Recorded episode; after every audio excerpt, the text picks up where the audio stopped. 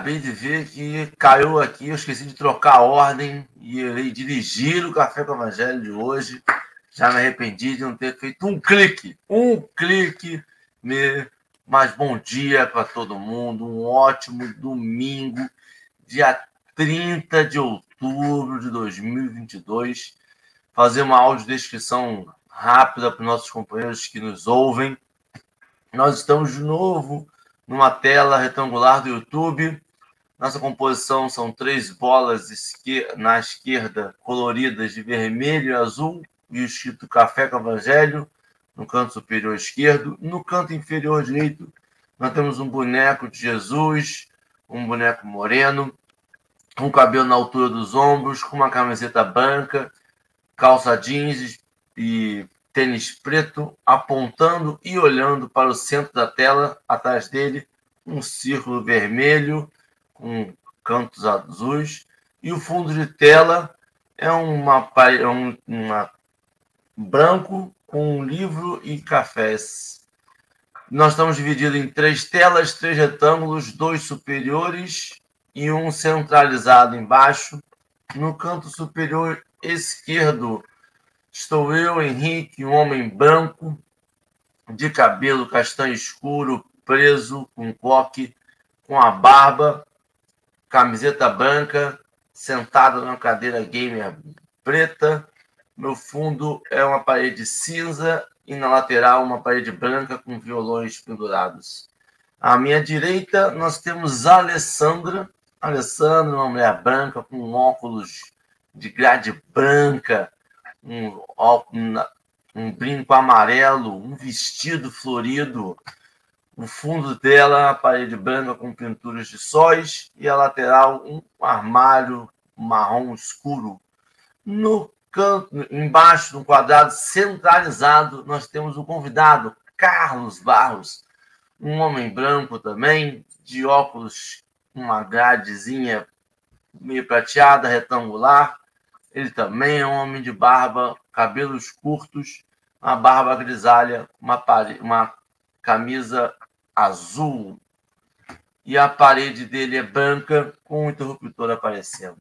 Um ótimo café para gente. Um bom dia especial para todas as pessoas que acordaram cedo.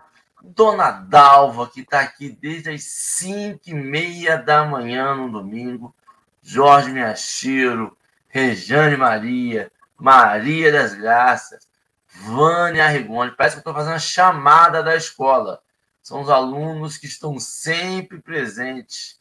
Silvia Munhoz, Dona Zona Centeno, Vera Generoso, Mônica Bezerra, não preciso nem mais ler, já sei o nome de cor salteado. Dona Geni, Eliane, Maria Nobre, Humberto e Geisa, Dona Dirce, um ótimo dia. Alê, como estamos no domingo? Bom dia. Super animada para esse domingão. Gente, eu não acredito que eu estou aqui com o Henrique conduzindo o café. Que maneiro! Henrique que falava assim: não quero fazer prece, não quero conduzir. E chegamos, nada como um dia depois do outro, viu, meu povo? Quando a gente fala que nada depois, nada melhor do que um dia depois do outro, é isso. Enquanto a gente estava falando aqui no, nos comentários, né, nos bastidores sobre o Galo, o Galo cantou, gente. O Galo cantou. Eu achei que o Galo tinha sido vendido mais uma vez. Tá ali, meio fraquinho ainda, meio barro meteor, mas tá lá ainda cantando. Isso que importa, né? Mas muito, olha, muito feliz de estar nesse domingo tão especial para o nosso país, que a gente não pode esquecer disso. Então, Sim, falaremos que hoje é um dia muito especial para o nosso país. É um dia em que a gente deixa de pensar no nosso individual para pensar no coletivo, um dia que a gente deixa de pensar nas nossas necessidades e que a gente pensa na necessidade de uma toda uma população, de toda uma composição social em que a gente vive. Então, independente da sua opinião, independente da sua dos seus pensamentos, das suas vontades, que você faça exercer o seu direito, porque o voto é um direito conquistado. Lembrem-se, principalmente principalmente pelas mulheres, não poderiam votar, né? não podiam votar. Então, como um exercício social que todos nós temos, então pegue o seu título, pegue sua identidade e vá no seu local de votação, todos que puderem. E graças a Deus que também várias cidades possuem, né? Conseguiram hoje colocar transporte gratuito, então também se aproveitem disso, porque não é uma não é uma coisa legal, mas sim é uma prática para poder garantir que todos aqueles que podem votar possam ir lá e exercer o seu direito e o seu dever cidadão. Então, que bom que podemos, podemos chegar até aqui, que bom que podemos estar vivos no dia de hoje, para que cada um de nós faça valer né, o que acha mais correto. Então, já deixando aqui o meu bom dia e o agradecimento do Café com o Evangelho ao Carlos, o nosso convidado de hoje, porque no dia de descanso, num domingão, acordar cedinho para estar aqui com a gente é muita vontade de estudar e estar com Jesus, né, Carlos? Então, meu querido amigo, seja muito bem-vindo, que você se sinta acolhido nesse Café com o Evangelho e fale para o pessoal que está no chat, para o pessoal que está em casa, que nos ouvirá depois, quem é o Carlos? Faça uma breve apresentação sua para o pessoal querido. Carlos? Carlos, você nos ouve? O Carlos deu uma travada na hora que você estava falando. Eu vi ah. que ele estava paradinho, mas aí eu não sabia se ele estava só é, paradinho, é, se estava travado, sim, né? Sim, entendi. Vamos ver se ele vai voltar. Enquanto isso, eu vou falando o que. Ah, é. Primeiro vamos pedir para compartilhar. A Lê simulará ser Marcelo, segurará um celular fake e pedirá. Poderia estar roubando, poderia estar matando, mas poderíamos estar aqui pedindo para compartilhar na sua lista de amigos de transmissão, uma curtida no Facebook, uma curtida no Instagram, uma curtida no, no YouTube, faz com que o trabalho seja reconhecido. É importante chegarmos em vários corações, não pelo Henrique, não pela Lê, não pelo Carlos, Marcelo e Dora, mas pela mensagem de Cristo. Se não fosse importante, Jesus não peregrinava. Jesus ficava ali, sentado com os outros apóstolos, conversando entre eles. E ele decidiu peregrinar porque a mensagem é importante para o máximo de corações possíveis. Então é sempre importante esse compartilhamento, esse direcionamento. E nós vamos ler o texto de hoje. O texto de hoje é qual? Eu nem vi aqui como é que eu fechei a tela. Opa! E eu fechei completamente. Opa! Voltou? Temos Carlos? Eu não sei se o sinal está bom. Carlos, se você nos ouve, sai da live é... e volta de novo para ver se melhora.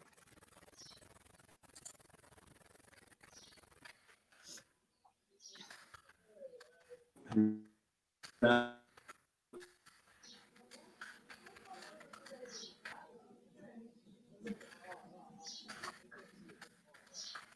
É, eu vou retirar rapidinho aqui e já manda mensagem, vou mandar mensagem para ele. Pra...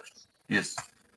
Que a gente, quando, quando eu visualizar aqui embaixo, se ele, que ele voltou, eu retorno. Hoje nós vamos ler o texto Vinda do Reino, que está no Caminho, Verdade e Vida, item 107. É,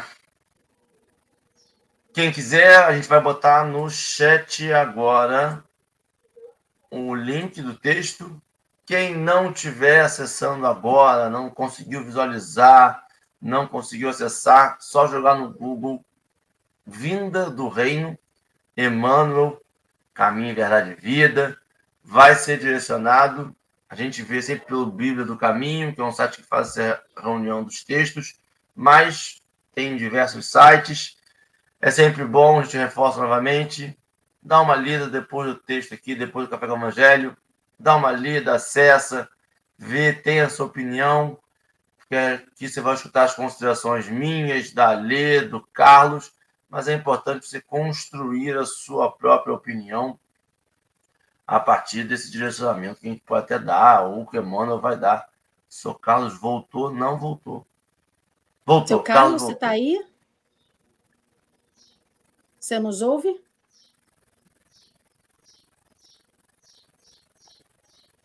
Seu Carlos, você Cheguei. nos ouve? Chega agora. Vocês estão a gente quase não te ouve, está muito picotado. Você está travado é. para nós. Tenta pelo. Estou... Tenta pelo celular. Eu não sei se está pelo celular, mas tenta pelo celular, que geralmente a conexão é menos complicada. Um 4G da vida. Ale, enquanto ele vai tentando conectar, vamos fazendo a prece? Sim, senhor. Ele faz a final. Pode vamos ser? lá. Vamos lá. Queridos amigos, amigos encarnados, amigos desencarnados, espiritualidade maior, que se encontra aqui conosco. Iniciamos esse domingo Aqui de fundo da minha casa eu escuto o barulho dos pássaros, espero que vocês também estejam escutando. É a natureza, Senhor Jesus, que a gente sempre recorre quando o nosso coração está angustiado, a gente quer ver uma paisagem bonita, a gente quer escutar um cântico de um pássaro, a gente quer carinho de um bicho, Senhor Jesus. A gente vê na sua criação da natureza a simplicidade, o amor, a gente vê a beleza pura, Senhor Jesus, como muitas vezes não vemos nos nossos semelhantes encarnados, nesses seres humanos que estão ao nosso redor. Senhor Jesus, mas tu, como o nosso mestre, o nosso irmão, que veio aqui na terra e nos ensinou tanto sobre o amor, vê a todos nós de uma maneira igual, cada um com a sua particularidade, com a sua peculiaridade, entendendo que cada um de nós dá o nosso melhor, poderia até dar um pouco mais, mas o Senhor aguarda, Senhor Jesus, porque o seu coração é de misericórdia. Nesse domingo, que é um domingo tão especial para o nosso Brasil, que a sua misericórdia, que essa certeza, Senhor Jesus, que você tem, possa chegar aos nossos corações de que todos nós iremos melhorar de que todos nós iremos aprender, que todos nós, Senhor Jesus, encontrará o reino de Deus. Mas que hoje, nesse dia, Senhor Jesus, possamos ter a fraternidade, o respeito, o amor, a tranquilidade. Porque neste momento aqui agora ainda estamos imperfeitos, ainda estamos, Senhor Jesus, com os nossos com as nossas vontades, com os nossos pensamentos muitos exacerbados. Então, que essa certeza que tu tem em nós, que também tenhamos nos outros, mas que a sua luz nesse dia se faça muito presente na nossa vida, na nossa casa, na nossa rua, no nosso bairro, no nosso município, no nosso estado, mas principalmente no nosso país e que toda a falange de trabalhadores do nosso governador Ismael possam receber os nossos melhores pensamentos, a nossa força, a nossa coragem, Senhor Jesus, possamos estar em prece, para que o dia que está começando bem também possa terminar bem. Com a sua luz, Senhor Jesus, com a sua bandeira de amor, de paz e de harmonia presente em todos os lares, em todos os locais, não só do nosso Brasil, mas de toda a humanidade. Abençoa-nos nessa manhã, abençoa o nosso estudo, Senhor Jesus. Esteja conosco hoje, agora e sempre. Que assim seja. E assim vai ser. Carlos voltou? Ainda não. Voltou. Oi, você nos ouve? Você nos ouve? Ouço. Agora é perfeito. Muito bem. Faça uma breve apresentação, Carlos, sua para o pessoal. É, bom dia, meus amigos. Me chamo Carlos Barros, Saquarema, Casa Celasses, Sociedade Espírita, Laços de Amor e Caridade, Irmã Sheila e agradeço mais uma vez o convite de estar com vocês. Muita paz nos corações.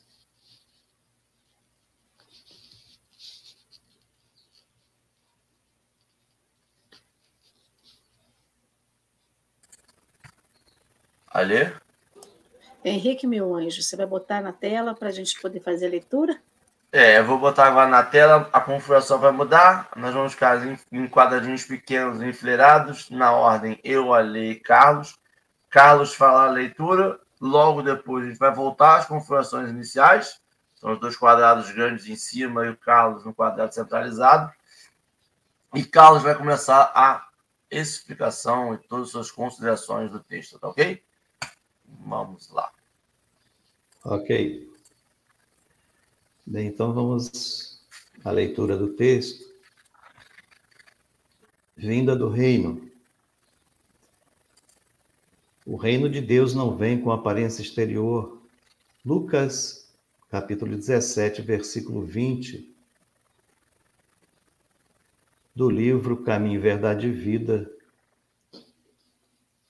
ditado por Emmanuel psicografado por Francisco Cândido Xavier. Agrupamentos religiosos no mundo permanecem quase sempre preocupados pelas conversões alheias. Os crentes mais entusiastas anseiam por transformar as concepções dos amigos. Em vista disso, em toda parte, somos defrontados por irmãos aflitos pela dilatação do proselitismo em seus círculos de estudo.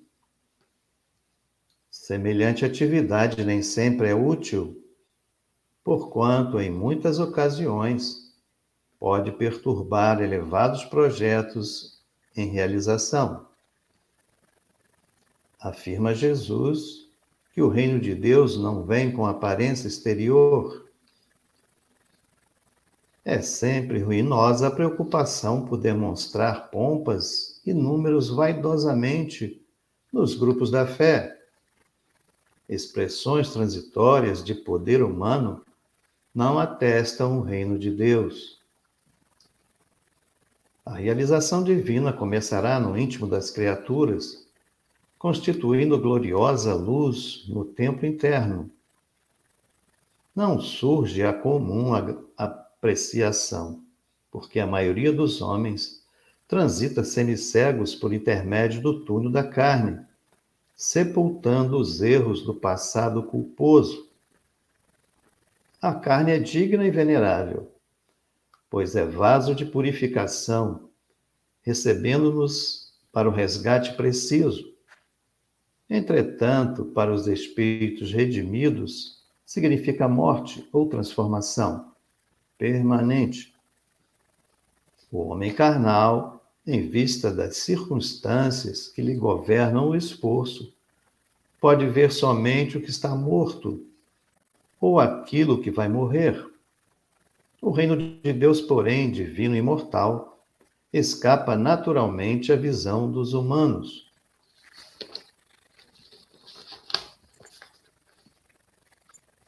É interessante que é, é, é, o olhar né, de Emmanuel para é, nesse texto, é, ele nos propõe olhar justamente a nossa intimidade, né? um olhar para o conheça a ti mesmo, nos prepararmos, né, colocar a nossa veste nupcial visando não sermos excluídos da festa, de acordo com a parábola do festim das bodas. Interessante porque a gente procura levar a mensagem muitas vezes para o outro e nos esquecemos de nós. Esquecemos que através do exemplo que a gente consegue, né, crescer e levar a mensagem com solidez. E aqui é justamente a colocação de Emmanuel quanto a isso, e a respeito né, de entendermos que o céu está dentro de nós como diz Jesus, e não aqui, ali ou acolá, como ele dizia, não é?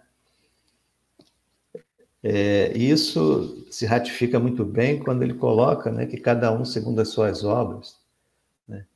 quando ele diz que o céu está dentro de vós.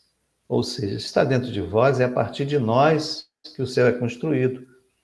e não em algum lugar qualquer, não é?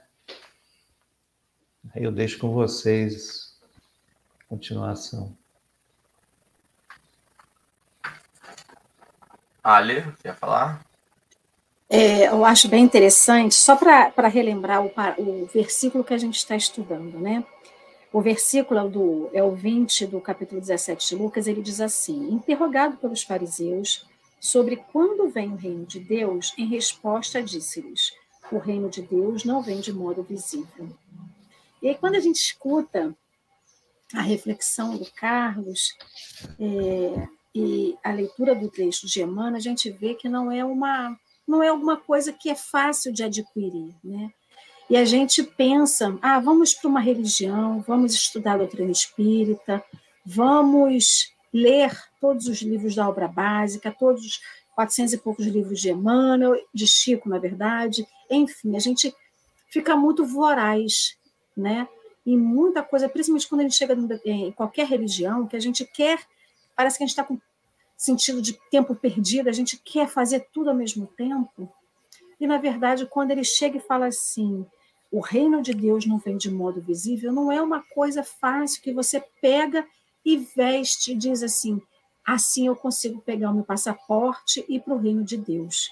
É uma questão muito individual que a gente busca, mas como eu estava falando lá no início da prece, e quando ela fez a reflexão de manhã, é o individual que vai para o coletivo. A gente falou um pouco disso aqui também ontem, né? Então, quando a gente fala do reino de Deus, que é algo que a gente quer, é algo que todo mundo escuta falar, seja na, na doutrina espírita, em outras religiões, em outras denominações religiosas, sobre o reino de Deus, parece que é uma coisa inatingível, é um lugar inatingível.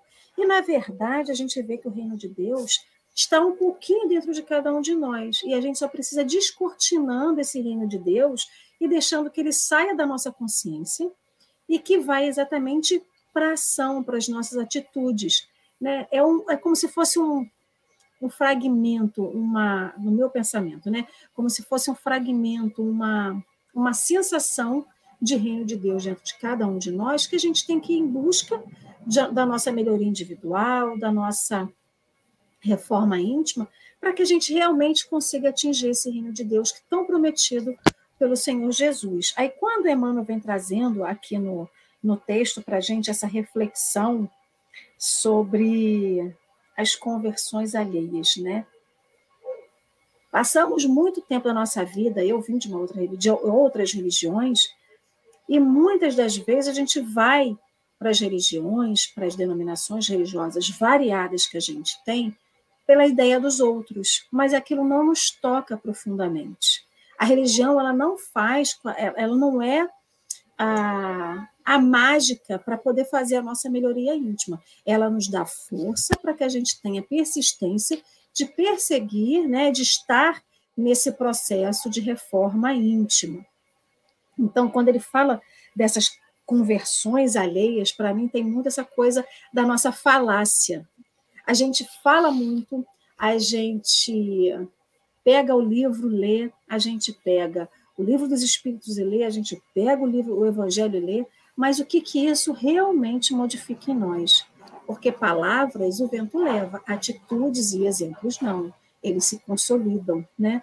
Então, eu fiquei pensando né, no contexto sobre isso, esse modo visível que a gente acha que tem que, que a gente vai conseguir, que é uma coisa que vai estar assim, ah, Henrique passou, Henrique Henrique está fazendo café com o Evangelho, Henrique já faz prece, Henrique já está fazendo condução de texto. Henrique também está lá na porta do reino dos céus.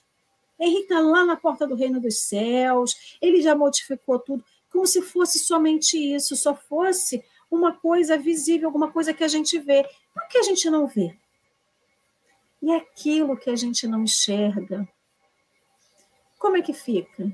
A melhoria íntima de cada um de nós a gente não enxerga.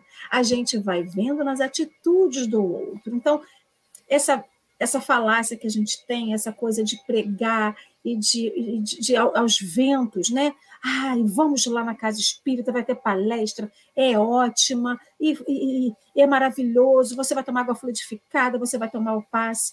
Aí vira a pessoa para mim e fala assim, ué, mas se você está indo e você não melhora, por que, que eu deveria ir também? E é sobre isso. É sobre aquilo que realmente muda dentro de nós e que não é palavra nenhuma que eu diga que vai mostrar que eu estou no meu caminho para o reino de Deus. Né? Então, o reino de Deus chegará para mim através de toda a mudança que eu verdadeiramente faça na minha vida, na minha trajetória. E aí, Henrique? E aí eu lembro do que eu estava conversando com você antes do café com o Evangelho iniciar, o quanto eu ainda preciso de reforma íntima, o quanto. E aí, Ali, você jogando para isso é o que, que eu não falo. Não são as atitudes que eu tenho, que fala, nossa, mas o Henrique, olha, fulano, fulano deu na cara dele, ele virou a cara, deu a outra face. Ele perdoou 70 vezes 7 externamente. Internamente, Henrique está ali jogando praga, está ali que a mão caia, está ali com pensamentos ruins, está se segurando ao máximo para não responder uma ofensa. E essa percepção do interno que o que Emmanuel está no texto fica muito bem construída quando ele fala que a realização divina começará no, do íntimo das, das criaturas, constituindo gloriosa luz no templo interno. É bonito porque a gente acha realmente que uma realização divina, a gente fala assim, nossa, veja o universo, veja o planeta Terra, veja o Sol, as estrelas, o sistema solar. E a gente vai, e o texto joga para a realização divina é o íntimo das criaturas. Essa, essa formação de aprendizagem, essa formação que a gente vai se transformando, tendo certos e errados temporários, mas sempre caminhando nesse fluxo de amor.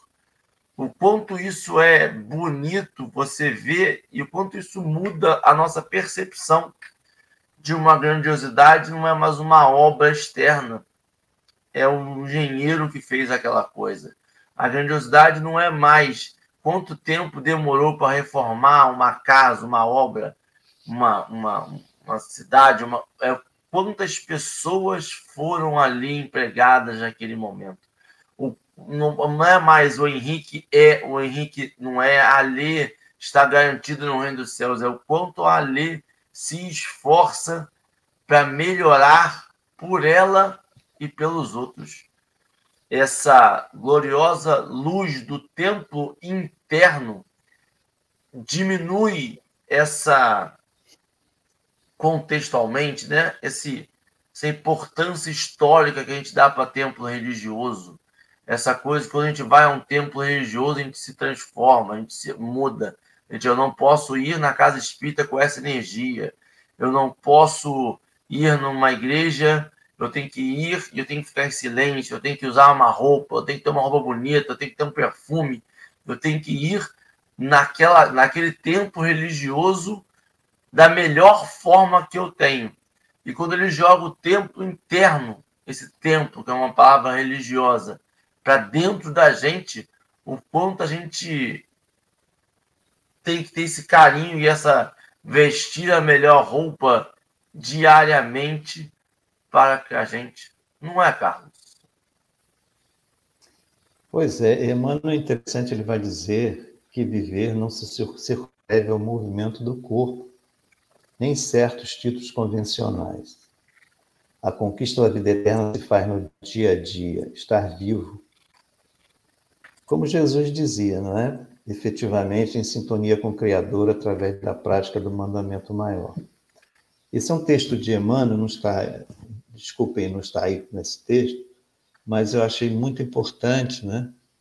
Porque, embora a gente tenha esse dia a dia para realizar, é, cada dia que a gente atrasa, é, mais dores a gente traz, né? Para nós mesmos. Porque não estamos em linha, não estamos alinhados com o Pai. A partir do momento que o Pai nos trouxe à Terra, para que a gente buscasse a evolução, a partir daí a responsabilidade é nossa, né? e a gente precisa é, justamente compreender Então Jesus vai dizer, né? Conhecerás a verdade, ela te libertará. Então o conhecimento liberta. É preciso ação, logicamente, a partir do conhecimento. Mas ele liberta a pessoa para entender quem ela é aqui na Terra, não é? E aqui no item 7, Emmanuel vai dizer isso, né? A, car a carne é digna e venerável, pois é vaso de purificação, recebendo-nos para o resgate preciso. Entretanto, para os espíritos redimidos, significa morte ou transformação permanente. Os espíritos redimidos já sabem disso, que a vida na carne é justamente né, o processo de se recuperar para chegar ao outro lado. E o homem carnal, né, no item aqui na, na frente, em vista das circunstâncias que ele governa o esforço, pode ver somente o que está morto ou aquilo que vai morrer. Quer dizer, ele só conhece a matéria. Ele não tem a ideia do mundo espiritual, que ele é um espírito imortal que vai deixar tudo por aqui, não é? Só vai levar aquilo que realmente pertence à espiritualidade. Então é muito interessante isso, porque é, sem o entendimento, nós vemos a dificuldade né, das pessoas de buscar realmente um Deus verdadeiro, né? não aquele Deus que castiga, que nos que, no, que, é, que se ira contra nós se a gente errar, como se ele fosse nos penalizar. Nós sabemos já e que aqueles que ainda não conhecem é, não somos, não é Deus que nos penaliza, e sim nós mesmos, né? Então, nós temos que consultar muito o nosso íntimo para entender até onde nós já conseguimos agradar a Deus. E agradar a Deus não é, é olhar para o próximo com carinho, com tolerância, com benevolência, perdoando. Quer dizer, é um caminho árduo, não é? Mas necessário. Carlos, e essa para mim eu vou usar uma palavra que eu sei que talvez não seja uma palavra espírita. É a grande loucura do espiritismo. Porque ele começa o texto dizendo assim: não olhe o irmão do lado. Olhe para o seu, olhe para você. Você tem que muito trabalho para você. Não se preocupe em convencer o outro. Se preocupe em convencer a você mesmo. Você não é uma obra perfeita e acabada ainda, mas você vai ser você não tem que propagar para os quatro cantos do mundo o que você descobriu hoje. Consolida esse conhecimento hoje em você. Faz essa força. E aí a gente lembra, como você lembrou, que a gente tem que olhar para o outro com amor e caridade. E aí a grande coisa, como que eu olho para o outro com amor e caridade, vejo o erro no outro e não corrijo aquele erro? Como que eu não ajo como um pai que eu estou educando? Olha só, você agora, a partir do momento que eu agora tenho a minha elucidação, eu sou responsável com você e você tem que evoluir. Isso que você está falando é errado. Essa essa sintonia fina, esse, esse ajuste, essa. E eu acho que a gente está aqui para treinar. Eu, eu, depois que eu, que eu mudei, que eu vi isso, que eu encarei isso aqui, como um treinamento para mentoria, eu, eu decidi que eu, é melhor para mim. Porque eu tenho que ver aquele erro, eu tenho que conduzir aquilo, mas sem a rispidez, sem aquele julgamento de certo e errado, e sem aquela definição de que o que eu estou falando tem que ser seguido. Ali voltou e agora colorido novamente. Graças a Deus, ali. Seja bem-vinda novamente. Ali teve um problema na câmera dela essa, essa percepção, porque a gente tem que ter, a gente vai iluminar o próximo do lado, a gente vai, com a nossa, a gente fala assim, ah, nossa prece ilumina um quarteirão, mas a nossa preocupação não tem que ser com o quarteirão, nossa iluminação tem que se preocupar com a gente ali, deixar ela bem forte, para ver se ela demora a apagar. E, ao mesmo tempo, olhar com caridade para o outro, porque reconhecer que o outro está caminhando também. E quando a gente encontra isso, em, eu acho que essa é a grande coisa, da forma física. Quando eu encontro um transeunte, eu estou caminhando junto e eu estou vindo com a sacola, eu pergunto a sacola, posso ajudar? Quando você está andando, tem uma senhorinha ou alguém que está com dificuldade, você fala, posso carregar para você? Eu te ajudo, que ajuda? Você não pergunta, o que você comprou aí? Mas está precisando de arroz, isso tudo? um fio não atendia só não, a gente não julga. Essa fisicamente, a gente só pega a sacolinha e leva. Mas moralmente, e por ter um conhecimento prévio daquela moralidade, a gente fala, não, mas isso aqui está fazendo por causa daquilo e daquilo ali. Isso aqui, a gente começa a ter um monte de coisa que é o que ele fala. Os espíritos já têm sobre morrer, tempo, essa noção do que é certo e que é errado para essa pessoa agora vai passar, vai mitigar. Isso dá uma, uma certeza e uma calmaria para a pessoa que faz com que o caminhar seja mais sereno, né? E não essa rispidez de que a gente tanto luta contra. Né, Alê? Gente, a primeira coisa, não sei como que eu fiquei roxa. Gostei do look roxo, mas me deu, me deu um certo negocinho. Então eu tive que sair e voltar.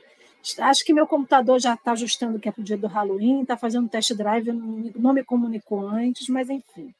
Importante que a gente está aqui. Emmanuel, gente, esse texto de hoje é aquilo, eu falei ontem, né, que eu vejo sinais em tudo. E também com esse texto não seria diferente, ver sinais, né? O nome do texto fala sobre a vinda do reino. A gente está hoje é,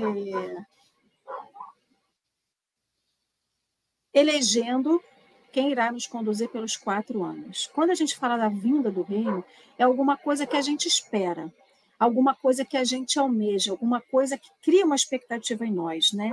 Então, Emmanuel vai dizer assim: Afirma Jesus que o reino de Deus não vem com aparência exterior. Infelizmente, o que a gente tem visto, não só agora, né? A gente passa isso há muito tempo. É justamente sobre essas questões exteriores que a gente muito fala e pouco faz. Então, aí você vai falar assim, mas o que isso tem a ver com o dia de hoje, Alessandra? Você começou a falar sobre isso? É justamente sobre isso. A gente tem que entender e entronizar dentro de nós que o que um se uma pessoa sair prejudicada em qualquer tipo de atitude nossa, de escolha nossa, ou de qualquer outra pessoa, no caso né, do, do presidente, do governador, do, de, enfim, daquele que conduz determinado agrupamento de pessoas, até um síndico de condomínio, até um síndico de prédio, até um, um presidente de associação de moradores. Então, assim, qualquer pessoa que esteja no status de poder transitório, porque isso tudo é um poder transitório, se uma pessoa sair prejudicada, a gente tem alguma coisa que não está certa. Então, o interesse de qualquer pessoa que conduz um agrupamento de outras pessoas, o interesse é pela coletividade.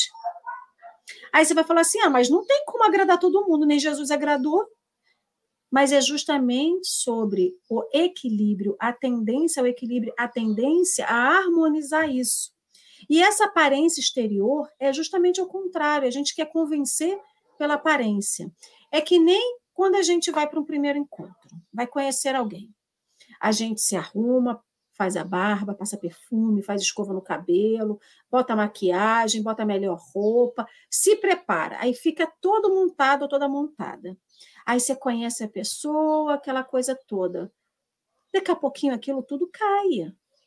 Aquilo tudo cai. A máscara, a água vai lá, a, a, a máscara de rosto, como se fala, maquiagem, ela vai ser lavada pela água, você vai a, a espinha que estava tampada vai aparecer, a barba vai crescer, o cabelo não vai estar tá escovado, enfim, tudo aquilo que a gente monta, ele cai. Ele cai e aí a pessoa vai ter que nos enxergar verdadeiramente como somos. Então, Emmanuel vai trazer aqui que é justamente sobre isso, né? Que essa aparência, o reino de Deus, ele não vem com essa aparência exterior. E ele ainda fala: é sempre ruinosa a preocupação por demonstrar pompas e números vaidosamente nos grupos de fé. Ou seja, não é a quantidade, é a qualidade. Aí você vai falar assim, mas que qualidade é essa? A qualidade com que a gente se dedica a realmente fazer aquilo que o Cristo nos ensinou. A verdadeiramente praticar aquilo que o Cristo praticou. Porque a gente não tem que ir porque determinada denominação ou determinado é, dirigente religioso nos fala, mas atentar para aquilo que verdadeiramente que o Cristo nos falou, porque somos humanos, somos falíveis e a gente tem que ir pela, entre aspas, seguir, né, as palavras é do mestre. E aí a gente fica perdido. Aí ele fala: expressões transitórias do poder humano não atestam o reino de Deus. E é sobre isso, a gente não tem que seguir pessoas. A gente não tem que seguir religiosos, a gente não tem que seguir é, situações que são falíveis, a gente tem que seguir ao mestre. Até dentro da doutrina espírita, muita gente fala assim: ah, mas a doutrina espírita não erra. O cristão espírita não erra, porque ele está seguindo o que diz os evangelhos. Sim, a gente erra, porque a gente também é falível, porque a gente também se equivoca, porque a gente também entra pelas, pelas vias do ego e da vaidade. E como o texto está dizendo que é a vinda do reino, a gente tem que entender que essa vinda do reino é para todos, não tem eleitos para a vinda do reino. A vinda do reino virá para mim, para o Carlos, para o Henrique, para a Regina, para a Rose, para a Vânia, para todo mundo que está aqui, mas para todo mundo que está lá fora também que se equivoca. Então, esse cuidado que a gente tem que ter com o nosso próximo é do respeito e entender que, por mais que o caminho dele ainda esteja atrasado, entre aspas, né, atrasado em direção a esse reino, ele também chegará lá. Então, é, eu fico pensando justamente sobre, sobre hoje qual que é o meu papel como uma cidadã em busca do reino, que é o reino para mim, é o reino que eu quero para todo mundo. É o reino que eu quero para todo mundo. Aí eu estava estudando para cá para o texto e encontrei uma historinha do irmão X. Irmão X conta uma história que está lá no texto chamado O Caminho, a Caminho do Reino que Jesus estava entrando em Jerusalém, né, para as comemorações da Páscoa, e Zacarias era um judeu que também estava indo para Jerusalém para as comemorações da Páscoa. E Zacarias queria muito encontrar Cristo, ele queria conversar com Cristo, porque ele já tinha ouvido falar de Jesus, e ele foi falar com Jesus perguntando qual era o caminho para o reino de Deus, né, já que ele falava, ele queria também estar no reino de Deus, que era o reino que Jesus sempre pregava ali. E aí o Cristo estava ali envolvido com aquele monte de gente na entrada para Jerusalém, e Jesus começou a falar para ele que o, que, que o reino de Deus era um caminho. E Zacarias fala assim: Senhor, eu entendo como caminho. Eu saí da minha casa, eu passei pelas ruas, eu passei em tantos lugares, e o caminho. É, e eu sei que é um caminho, só que naquela confusão toda, Jesus foi para um lado, Zacarias foi para o outro, e Zacarias ficou na casa dos parentes. Quando Zacarias volta para Jerusalém, ele já encontra Cristo naquela procissão sua com a cruz, naquele seu calvário, e ele se assusta. E aí ele pergunta para Cristo, Senhor. Aí Jesus reconhece Zacarias. E Jesus vira para ele e fala assim: Zacarias, o caminho para o reino de Deus é esse aqui. Aí mostrando justamente o que era o Calvário, que era aquela subida, né? E a gente lendo aquele texto, eu, Alessandra, lendo aquele texto, eu fico pensando assim: será que o caminho para o reino de Deus é ter que carregar uma cruz? É só dor, só sofrimento? É receber uma coroa de espinhos? E não é. Porque tudo na nossa vida a gente acha que é sofrimento, a gente nunca vê pelos olhos do pai como um ensinamento. Henrique é pai, Carlos provavelmente também é pai. E aí, mesmo aqueles que falam assim, ah, eu não geri, mas tem pessoas que estão ao seu redor. Quantas vezes a gente chega e fala assim: olha, isso aqui que você está passando é um processo de aprendizado. A gente não foi para a escola, a gente não teve que aprender tabuada. Na nossa época não tinha calculadora, não tinha celular, a gente teve que decorar tabuada. E aquilo ali é um processo, é o um processo de aprendizado como tudo na nossa vida. E a gente acha que para alcançar o reino de Deus, a gente tem que sofrer. Não é questão do sofrimento, é a questão do aprendizado. Então, essa vinda do reino que todo mundo espera, que todo mundo tem a expectativa, ela é feita de lágrima, de suor, de caminhada, de processo, de olhar para o nosso redor e saber qual que é a nossa posição no mundo e saber principalmente que sem a minha melhoria individual, a minha reforma íntima, o meu processo moral, porque intelectual todo mundo a gente aprende mesmo que a gente não tenha, esteja numa cadeira de escola, né? a nosso, o nosso intelecto ele é desenvolvido pela, pela essa troca que a gente tem com o mundo, mas a nossa a nossa o nosso progresso moral é uma questão muito pessoal. Então, se a gente não tiver isso, o reino de Deus cada vez fica mais distante para a gente. Então, o reino de Deus ele não está vindo ao nosso encontro. Somos nós que estamos indo ao encontro do reino de Deus, porque ele está lá. O caminho que nos leva ao reino de Deus é o nosso caminho, mas é o caminho que nós teremos que fazer como Zacarias fez, saindo da casa dele e chegando até Jerusalém. Nós estamos saindo do nosso comodismo, saindo do nosso conforto, saindo da nossa das nossas caixinhas né, engessadas, indo em direção ao reino de Deus. Então, o caminho é individual. Então, essa vinda do reino não é de lá para cá, mas da Alessandra para lá. É do Carlos no caminho dele, do Henrique no caminho dele. Agora, basta a gente se perguntar agora: a gente quer o caminho do reino de Deus ou a gente quer só o caminho das aparências? E aí? E essas foram as minhas considerações finais, Henrique.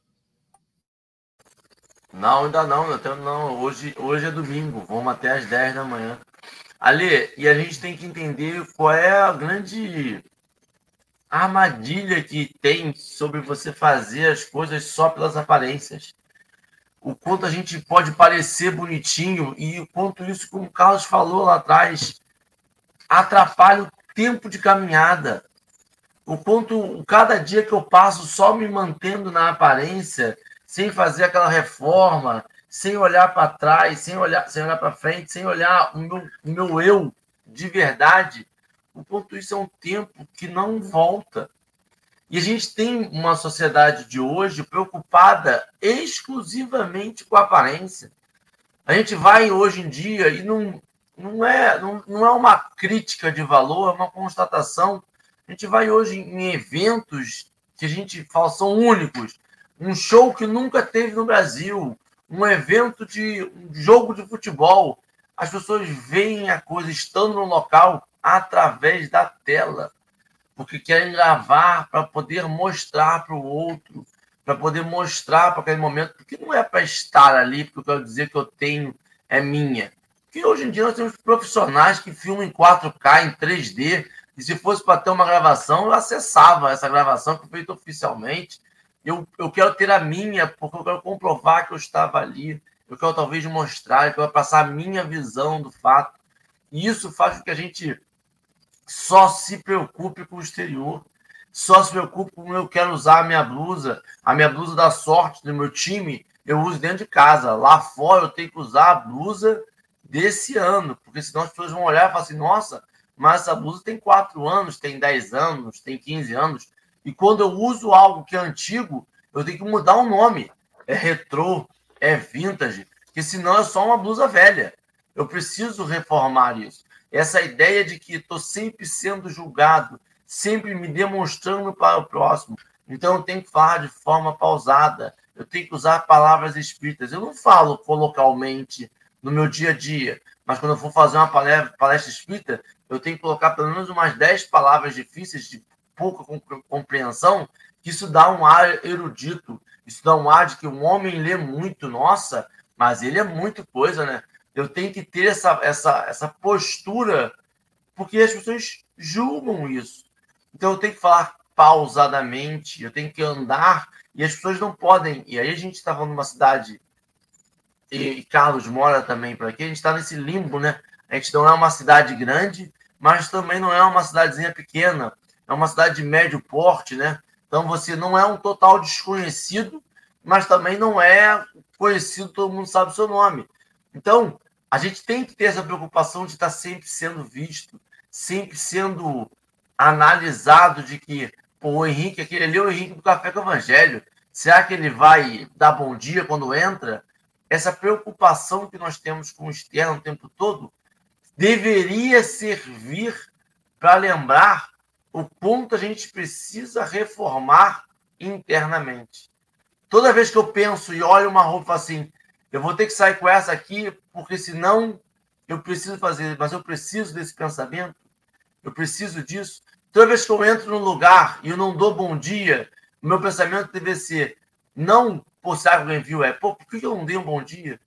Esse, esse convívio deveria servir para fortalecer cada vez mais essa reforma íntima nossa, que vai, de novo, o texto lembra, que vai nos transformar para esse mundo externo que vai ser transformado. A gente não pode esperar o mundo de regeneração para daí começar o processo da nossa regeneração. A gente já tem que estar regenerado para o mundo de regeneração. A gente não vai para lá para passar um, por um momento de adaptação. A gente aqui tem que estar adaptado aqui, com as provas e expiações daqui. Quando esse jogo tiver fácil para a gente, quando a gente conseguir zerar esse jogo e voltar para cá e falar assim, é, realmente zerei, não tem mais facilidade. Aí a gente pode evoluir, passar para um outro nível de regeneração, para que a gente tenha novas provas, para que a gente tenha novos momentos de trabalho nessa regeneração, mas depois a gente está depurado daqui. Eu acho que a gente, essa depuração, pelo menos para mim, quando eu falo a gente, eu tento levar alguém comigo, porque eu não quero estar sozinho nessa minha caminhada longa. É, ainda é longa, porque eu ainda penso de verdade o quanto o outro está pior do que eu. Toda vez que eu encontro uma falha em mim, eu penso, mas pelo menos eu não sou ciclano. Pelo menos eu não sou fulaninho. Mas fulaninho, se fosse eu, faria pior. Isso é só um desculpismo. Isso é só um jeito de falar assim, eu sei que eu estou falho e eu tenho que melhorar. Não tem que estar melhor que ninguém, eu tenho que estar melhor do que eu. E se eu já identifiquei isso, eu preciso trabalhar muito. Carlos, cada dia que eu venho fazer um café, eu adquiro novas encarnações. Já estou em 365 encarnações futuras que eu tenho que vir, porque eu descubro uma sombra nova e vou trabalhando ela diariamente.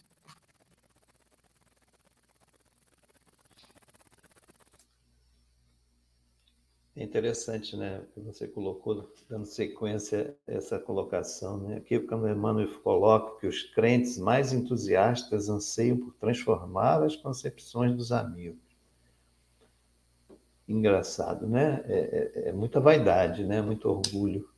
Nós acharmos que vamos transformar os outros e esquecermos de nós, né? da nossa transformação. E é interessante que a doutrina vai nos ensinar que nós somos natureza, não é? Estamos integrados na natureza. E a natureza, é, vamos dizer assim, ela está composta nas leis naturais, né, nas leis divinas, que Kardec traz para nós na codificação. E nós costumamos ferir essas leis. Não é? Nós não seguimos essas leis. Então, se elas são naturais, se elas são leis da natureza e nós também, automaticamente a gente vive em desarmonia. Né? Porque não conseguimos nos comunicar com esse todo natural que está à nossa volta. E nós ferimos, às vezes, coisas à toa, né? coisas pequenas, a gente fere. Né? A gente chuta o balde, a gente maltrata um animal, a gente despeta é, vamos dizer assim, despetá-la uma flor, né? Quer dizer, a gente não vê aquilo como nós mesmos, porque tudo que tem na natureza está em nós, não é? Tudo, tudo. Não há nada que não esteja na natureza que não esteja dentro de nós. Então, formar, né? Formar justamente essa emergir para a luz, né? é justamente a gente ir transformando esse, aquilo que não é natural em nós, em natural. É, isso não se faz, logicamente, como você colocou, né, de um dia para o outro. É uma formação. Né? Nós estamos nos formando passo a passo, né? não dá saltos à, à natureza. Então, tá?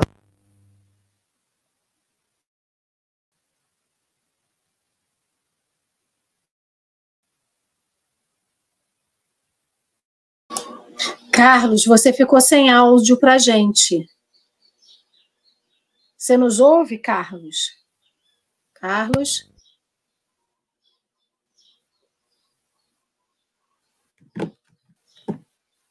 A gente não te ouve.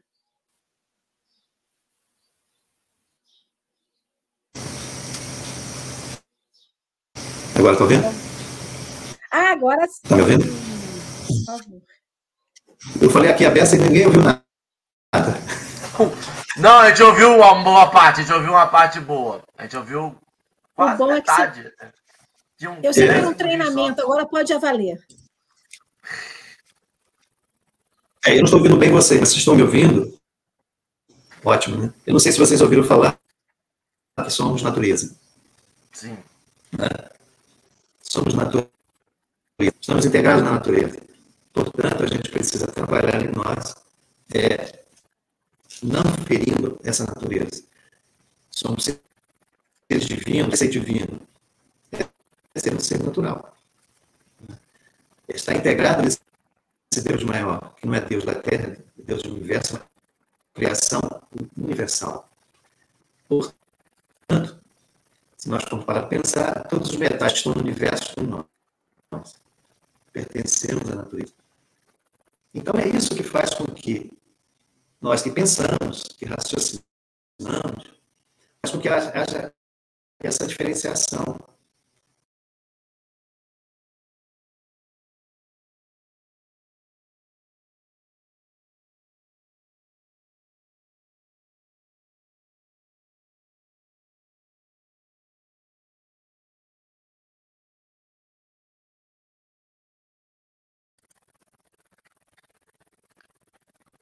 Carlos, ficou mudo de novo. Ficou mudo, não ficou? Ficou mudo de novo. É só nesse final. Não sei porquê, cara. Carlos, tira o fone de ouvido. Você está nos ouvindo? Você nos ouve? Não ouve. Não. Tira o fone. Tira o fone. Seu.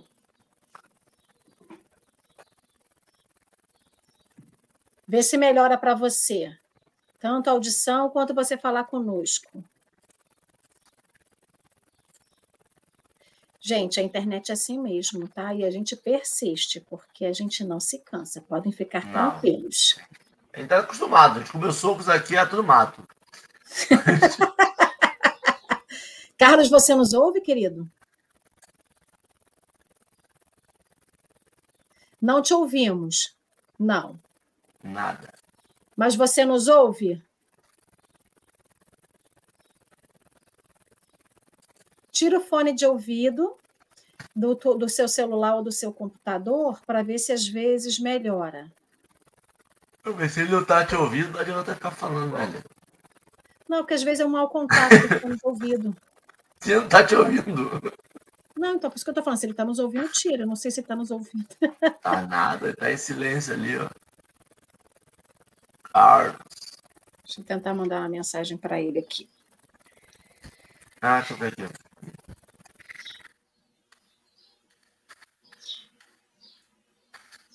Bom, vamos. Nós estamos terminando o café. É...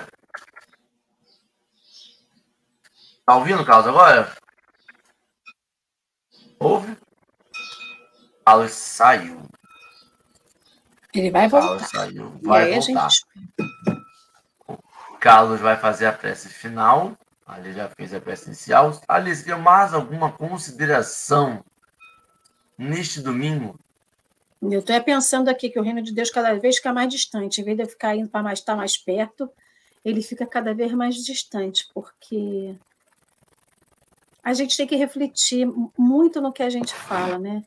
O estudo eh, da doutrina espírita, o estudo evangélico, o estudo das, das, das obras de Jesus, das parábolas, das atitudes, do, de todo esse ensino que Jesus deixou, ele tem que fazer a gente refletir, né? Então, quando Emmanuel traz esse texto para a gente, para mim, ele traz essa percepção do que eu quero, do que eu quero, do que eu quero como, como indivíduo, como um espírito que agora está encarnado, que terá outras reencarnações, o que, que eu quero como um espírito que pensa no coletivo, que, que mesmo com o coletivo precisa melhorar individualmente. Então, eu fico imaginando o quão é, distante eu estou, mas também me dá uma percepção do como que eu posso, não é encurtar o caminho, eu não quero pegar atalho, mas como que esse caminho pode ficar um pouco mais concreto, né? Porque da mesma forma que a doutrina me explica, me orienta como fazer, ela também diz, talvez não fique sempre do jeito que você quer, mas por mais que não seja do jeito que você quer ou espera, a gente, a espiritualidade estará com você, né? Então traz essa percepção não do, do não desamparo, mas que sou eu que tenho que fazer as escolhas. A espiritualidade só vai me apoiar nas escolhas, ou me proteger, ou me iluminar, ou me orientar, mas que a escolha é sempre individual. É, e, e, sobre essa distância que a gente vai se dando, já, já partindo de considerações finais e já vou puxando a peça, é, é interessante perceber que a gente ainda faz com que esse reino dos céus fosse algo externo, né? E eu acho que quando a gente lê um texto desse, quando a gente lê o Evangelho, quando a gente estuda diariamente o café, através do café ou através de outras, a gente vai tendo acesso a conteúdo programático, sabe? Que vai cair na prova. E aí, no primeiro momento, você fica. O Carlos está voltando aí. No primeiro momento, você fica meio perdido, assim, meu Deus do céu, mas é muita matéria. Mas cada vez que você vai estudando a matéria, você está se preparando mais para uma prova que vai vir. E aí você vai adquirindo esse conteúdo que não volta. Então você não vai descobrindo um novo caminho. A gente sabe qual é o caminho. O caminho é de amor, de fraternidade. O que a gente quer pegar é um atalho, o que a gente quer pegar é. Mas se alguém tiver em ali ou ao lado, eu consigo melhorar, eu consigo ser mais rápido, eu consigo ser mais forte. Mas a gente sabe que o nosso caminho individual é do amor, é da fraternidade sempre. Sempre, sempre, sempre.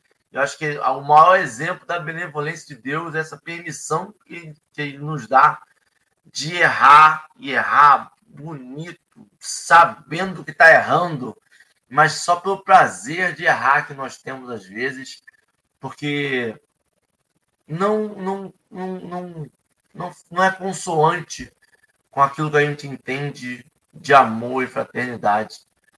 Carlos, suas considerações finais e uma prece você nos escuta.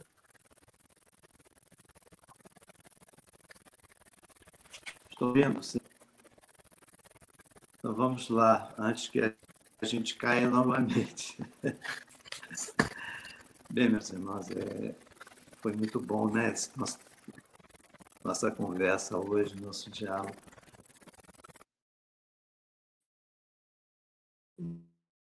É, porque pela possibilidade essa manhã tão bonita no que o nosso clima que possamos é, trabalhar em nós sempre essa boa vontade dar a mão ao nosso irmão, porque Jesus nos ensina o seu mandamento maior. Nós amarmos a Deus próximo como a nós fundamento é buscar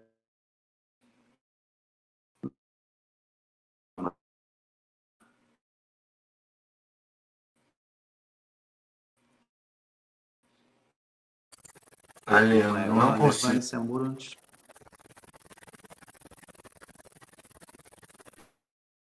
Melhor. Como uma sua. A gente vai levando bom a cada sabor.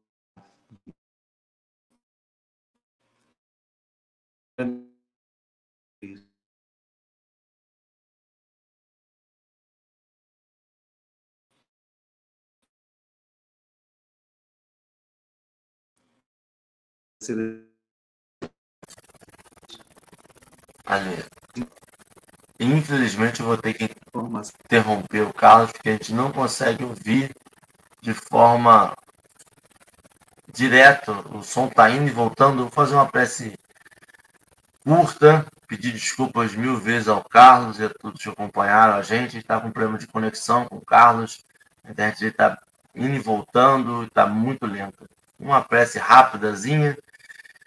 Deus, que a gente possa nesse domingo, que a gente sabe que é eleição, possa escolher com serenidade, com amor, com caridade em nossos corações, porque são governantes que vão reger nossa vida em sociedade durante quatro anos. Que a gente possa nos manter em vibração positiva ao longo do dia, ao longo da semana.